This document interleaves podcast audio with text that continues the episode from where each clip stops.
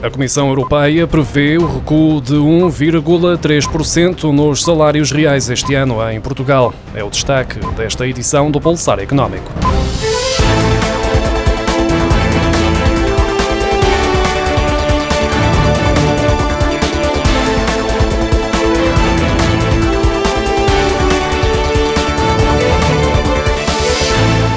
Os salários reais por trabalhador vão subir 4,6% este ano. No entanto, com os efeitos da inflação, podem registrar um recuo de 1,3%, o mais elevado desde 2014, de acordo com as previsões económicas de outono da Comissão Europeia.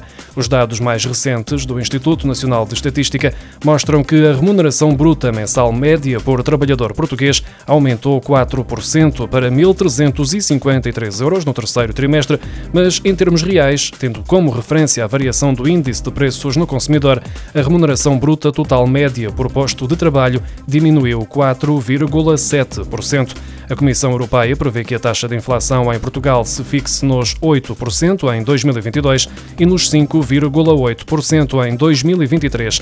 Tendo como base estas previsões, os salários dos trabalhadores portugueses devem voltar a crescer em 2023, mas apenas 0,4%. Para 2024 é esperado um aumento de 0,9%.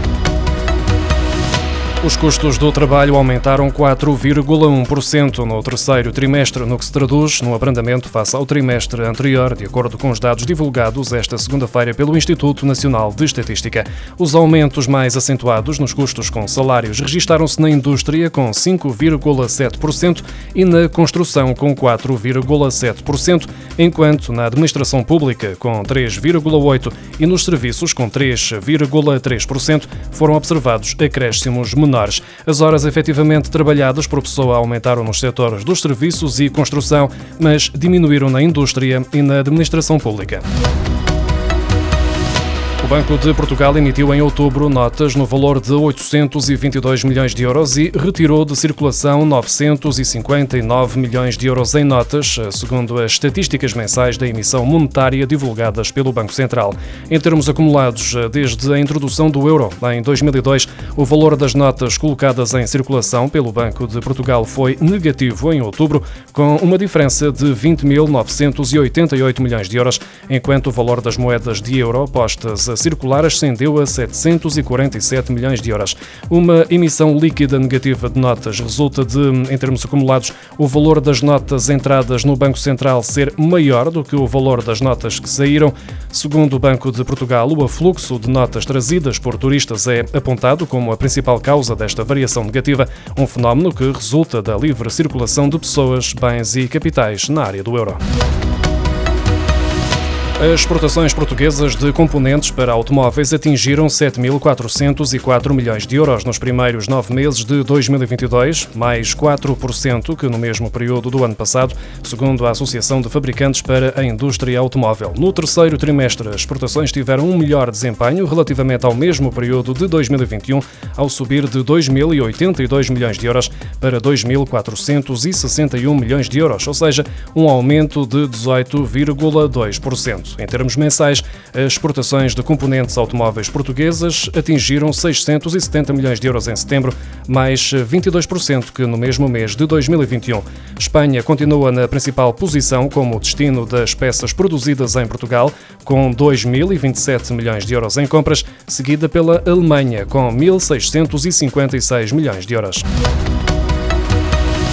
Os estabelecimentos turísticos nacionais receberam 2 milhões e 900 mil hóspedes em setembro, o que corresponde a um aumento de 41% face ao mesmo mês do ano passado. De acordo com os dados do Instituto Nacional de Estatística, no nono mês do ano, os proveitos dispararam 70% para 608 milhões e 200 mil euros, uma subida de 21,3% face a 2019.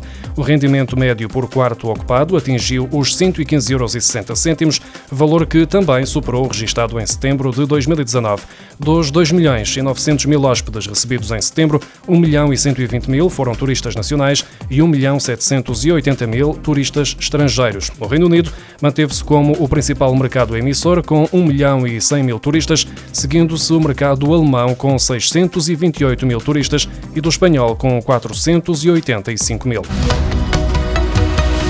A Anacom anunciou esta segunda-feira a aplicação de uma multa aos operadores de telecomunicações num valor histórico que supera os 15 milhões de euros. Trata-se de uma penalização aplicada ao MEL, NOS, Vodafone e Novo por não terem cumprido a lei no que toca à antecedência mínima de 30 dias para comunicar aos clientes o aumento dos preços dos serviços contratados. A multa refere-se a práticas dos operadores verificadas em 2016 e 2017. Foram precisos cinco anos para o regulador das comunicações anunciar estas das multas, isto num período em que os operadores anunciam novos aumentos para o próximo ano, tendo em conta a inflação. São aumentos a que a Anacom vai estar atenta, como sublinhou também esta segunda-feira. Ao MEL foi aplicada uma coima de 6 milhões 677 mil euros, a nós é alvo de 5 milhões e 200 mil euros e a Vodafone pode contar com 3 milhões e 82 mil. Já a Novo tem um valor mais baixo de 664 mil euros. A coima aplicada ao MEL é a maior maior de sempre, já aplicada pelo regulador das telecomunicações a um único operador. Os operadores consideram esta penalização injusta e já disseram que vão recorrer.